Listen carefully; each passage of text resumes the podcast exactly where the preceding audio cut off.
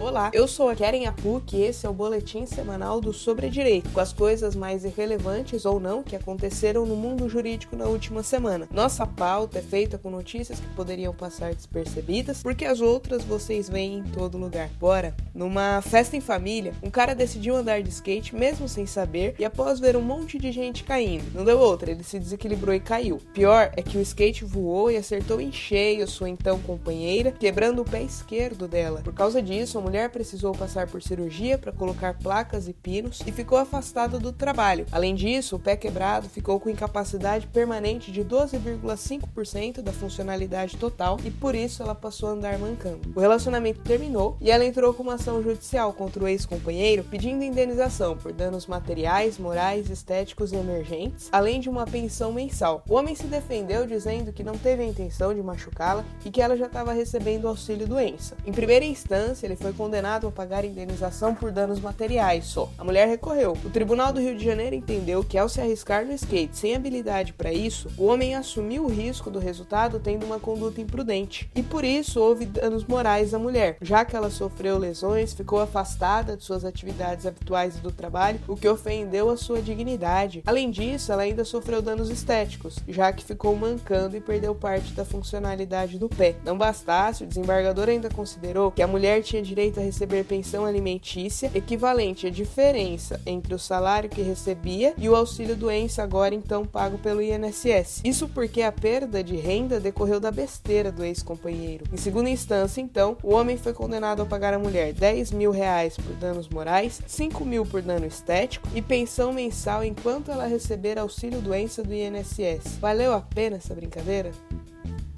Em Foz do Iguaçu, no Paraná, um homem foi condenado em primeira instância a pagar 25 mil reais por ter stalkeado a vítima. A autora da ação alegou ter sido assediada por meio de mensagens no celular que no início foram educadas, mas depois passaram a ter cunho sexual e propostas de relacionamento. Ela disse ainda que, mesmo recusando, o réu a perseguia e frequentava constantemente seu local de trabalho. O cara disse que a troca de mensagens era comum e consensual, tanto que a mulher também teria enviado mensagens de cunho sexual para ele. O juiz entendeu que ele praticou stalking e que, ainda que estivessem envolvidos, isso não afastaria a responsabilidade dele pela perseguição à mulher. No processo, houve provas documentais, testemunhas e o juiz decidiu, mesmo que no Brasil ainda não haja legislação sobre o crime de stalking, ele consideraria o julgamento da Itália, onde esse tipo de conduta é crime e pronto. O réu foi condenado a indenizar a autor em 25 mil reais. Essa foi em primeira instância, então a gente vai ter que revisitar o caso daqui a algum tempo.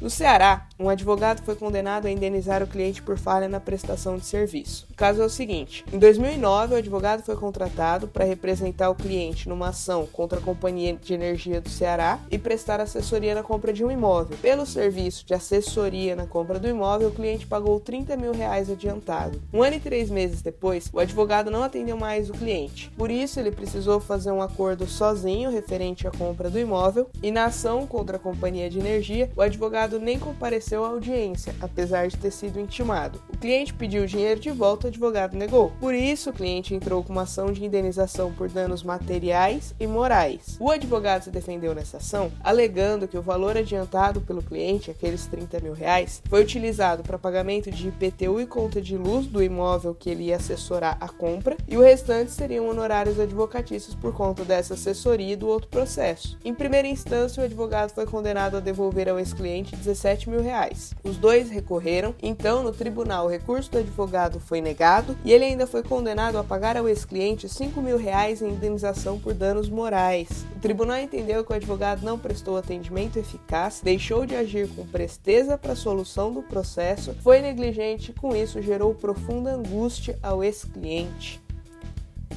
No universo Google, palavras-chave, keywords, são o principal instrumento de uma pesquisa. É o que o usuário escreve no buscador com o intuito de obter respostas, solucionar problemas, achar diagnóstico, etc. O hotel urbano adquiriu no Google a palavra-chave Groupon. Logo, ao realizar uma busca utilizando essa palavra, o usuário encontrava resultados direcionados ao hotel urbano nos links patrocinados. Além disso, segundo o Groupon, o hotel urbano teria criado um link falso unindo os termos Groupon e hotel urbano, induzindo induzindo o usuário a pensar que as sociedades atuavam em parceria, quando na verdade são concorrentes diretas. Em primeira instância, o Hotel Urbano foi condenado a cessar o uso do nome Groupon em todos os seus materiais publicitários ou buscadores de internet, além de pagar perdas e danos que o Groupon sofreu por causa disso. Os dois recorreram. O Tribunal de Justiça do Rio de Janeiro entendeu que a atitude do Hotel Urbano configura crime de concorrência desleal por induzir terceiros a erro e violar direitos, ou seja, o Hotel Urbano tentou aumentar a clientela